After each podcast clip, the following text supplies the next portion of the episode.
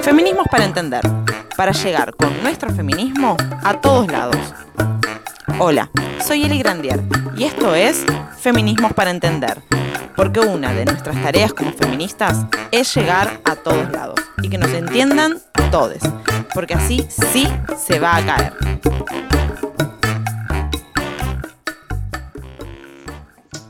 primero varón es la referencia inteligente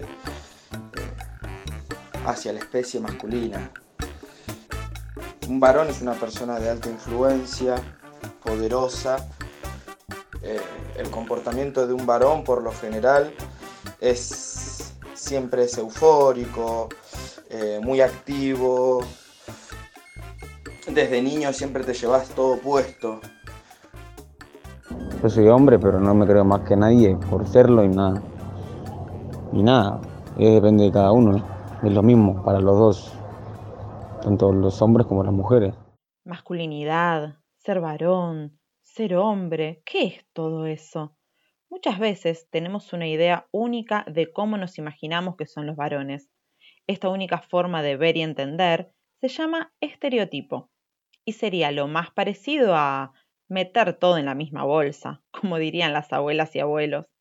Pero seguro que así como no hay una única forma de ser mujer, tampoco hay una única forma de ser varón.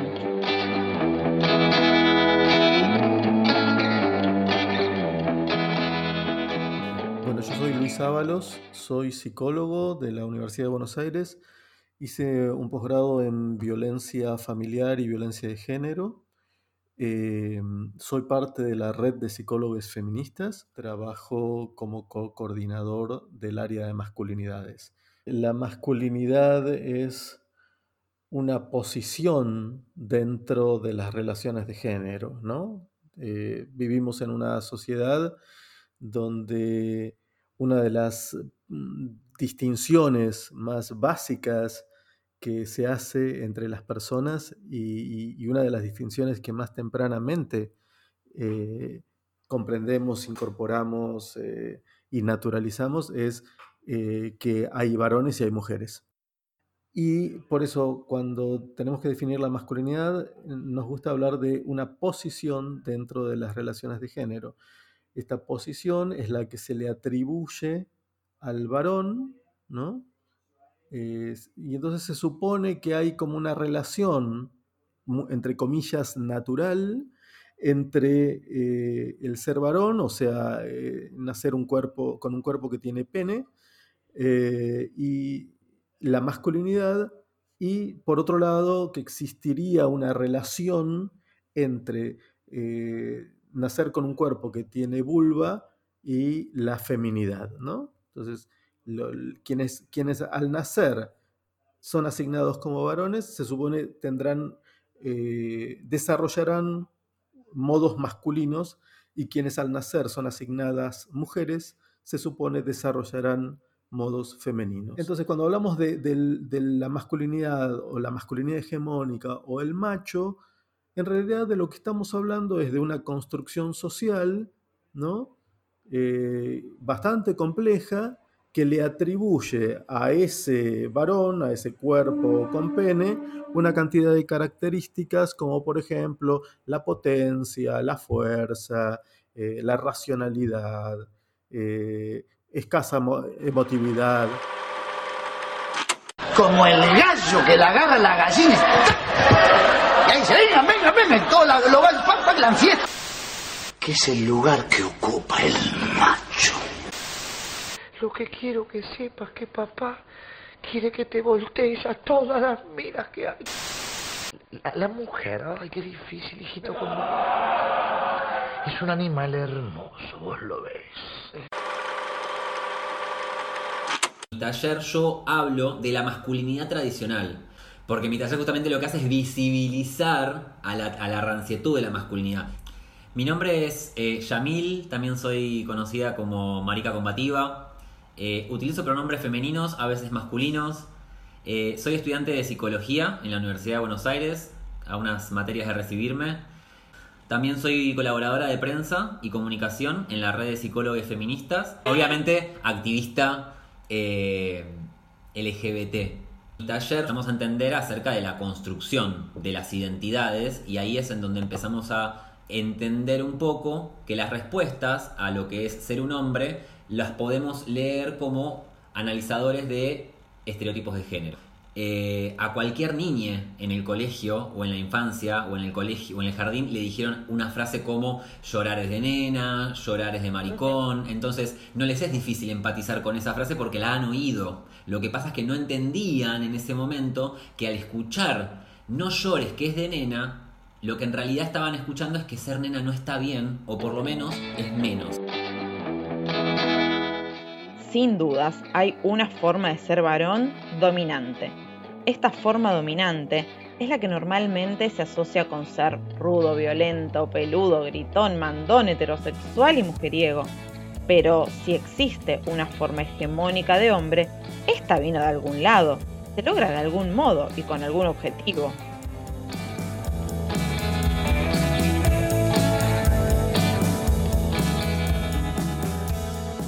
Cuando hablamos de una construcción social, como yo venía diciendo, eh, no se trata de algo abstracto, algo que anda por allá, no sé dónde, se trata de algo que se encarna, se trata de algo que se, que se actúa, se, se trata de algo que, que, llegamos a sentir muy íntimamente. Entonces, desde muy, muy tempranamente somos socializados dentro de la masculinidad o dentro de la feminidad desde niñez son socializadas desde la razón y no desde la emoción, porque de vuelta, llorar es de nena, la emoción es de nena, es de debilidad y es un signo de pasividad, no es de masculinidad, vos tenés que ser muy masculino.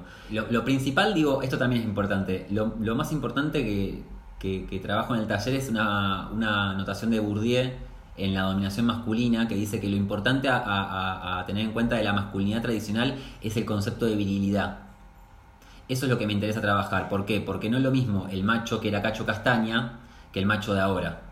Y tampoco es lo mismo que el macho que ahora tiene 15, que va a ser un macho dentro de unos años, ¿se entiende?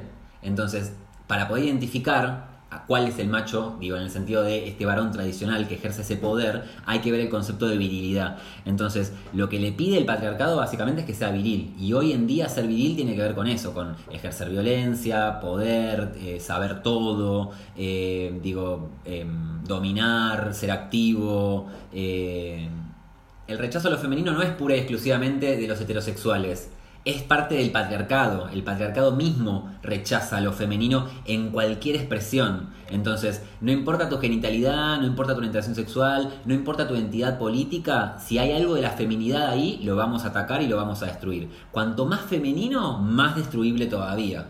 Entonces, si una masculinidad tradicional se está sintiendo está sintiendo tristeza, en vez de expresar esa tristeza, que lo dejarían al lado de las mujeres débiles, sensibles que lloran, expresa agresividad, hace algún movimiento masculinizante, grita, golpea, rompe algo, se hace el macho, se hace notar, y nosotras lo vemos, es de manual.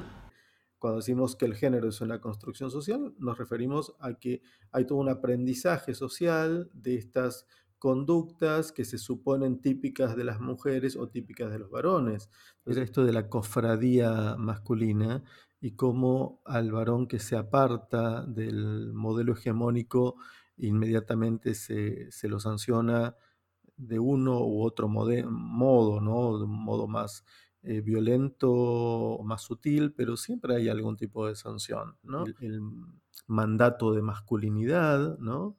Que es eh, esta, esta indicación, esta, esta, presión a comportarse del modo hegemónico eh, para los varones, es algo que habría que ir eh, desarmando, es algo que habría que ir desarticulando, y, esos espacios son espacios que habría que ir modificando o en todo caso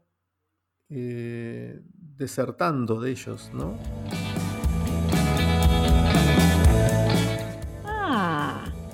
Entonces, el modelo de macho, violento y prepotente, es una construcción, ¿se puede ser de otra manera? Sí, sin dudas.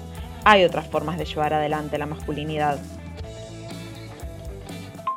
Che, bola, no me dijiste nada de la foto que se fui de la ex de Fede, ¿eh? ¿Viste cómo está? está mortal, ¿eh? Está re fuerte. ¿Cuál, cuál foto? ¿La, la que subiste al grupo? Leí, cabía, me parece que, que le rate feo ahí, ¿eh? Pero si le recabe a Fede, le recabe, boludo. Si él no está en el grupo. Es así, papá. ¿Y qué tiene que ver que no esté en el grupo? Eh, primero, está mal porque es una mina, ¿entendés? No da. Y segundo, es, es un amigo el chabón. Que no esté en el grupo no quiere decir que, que, no tengamos respeto, ¿entendés? Es un boludo. Yo creo que es posible, ¿eh? porque si pudimos nosotras. si pudimos nosotras, tienen que poder. Digo, espero, porque si no, no nos queda esperanza. Pero mi nombre es eh, Yamil, también soy conocida como Marica Combativa.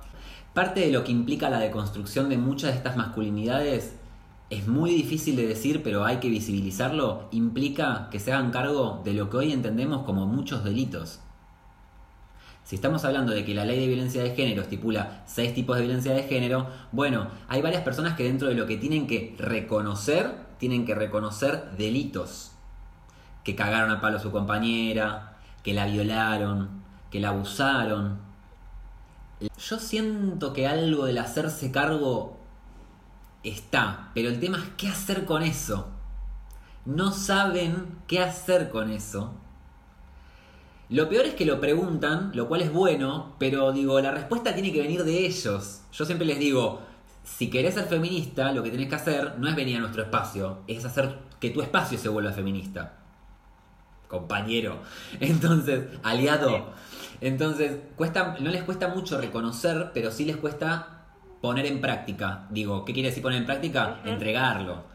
Pueden ver el privilegio, pero Sí. no lo entregan, porque es muy difícil entregar un Sí. privilegio. Digo, Entonces, cuando pensamos la deconstrucción, pensamos ni más ni menos que en poder reflexionar sobre todo esto, ¿sí? Reflexionar si, si realmente existe un modo de ser masculino o si existen múltiples. Y si existen múltiples, ¿por qué se impone uno? ¿Sí? Invisibilizando a los otros. Y que- bueno, yo soy Luis Ábalos, soy psicólogo de la Universidad de Buenos Aires. Podríamos pensar que la deconstrucción es eh, un ejercicio de repensar algo que se está dando como obvio, ¿no? En este caso, aplicado a la masculinidad, eh, hace algunos años, o no muchos, eh, preguntarse qué es la masculinidad, por qué es así, ¿acaso no podría ser de otro modo? Esas preguntas y tantas otras podrían haber parecido eh, preguntas eh, que no tendrían demasiado sentido. Alguien te hubiera dicho, "¿Y la masculinidad que Y la masculinidad es ser hombre, punto. ¿no? ¿Qué, qué- qué habría ahí que cuestionar? Bueno, justamente el avance de los feminismos eh, va mostrando que si en estas relaciones de género eh, la masculinidad es eh, quien tiene una preponderancia social y, domina al género femenino, lo oprime, lo, lo- lo violenta, lo, lo extermina. Poner eh, en visibilidad todo esto, eh, empezar a, cuestionar estas relaciones de género, ha llevado a que se empezara a pensar muy seriamente y muy profundamente qué es esto de ser varón, qué es la masculinidad y cómo se puede ir pensando e ir sobre todo eh, reformulando y actuando otro tipo de masculinidad que no sea violenta, que no sea eh, que, no se crea con derecho a, dominar a, las mujeres, a, niños y a otras identidades, etc.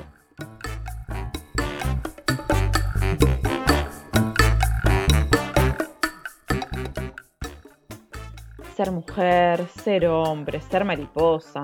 Cada cual tiene características socialmente esperadas.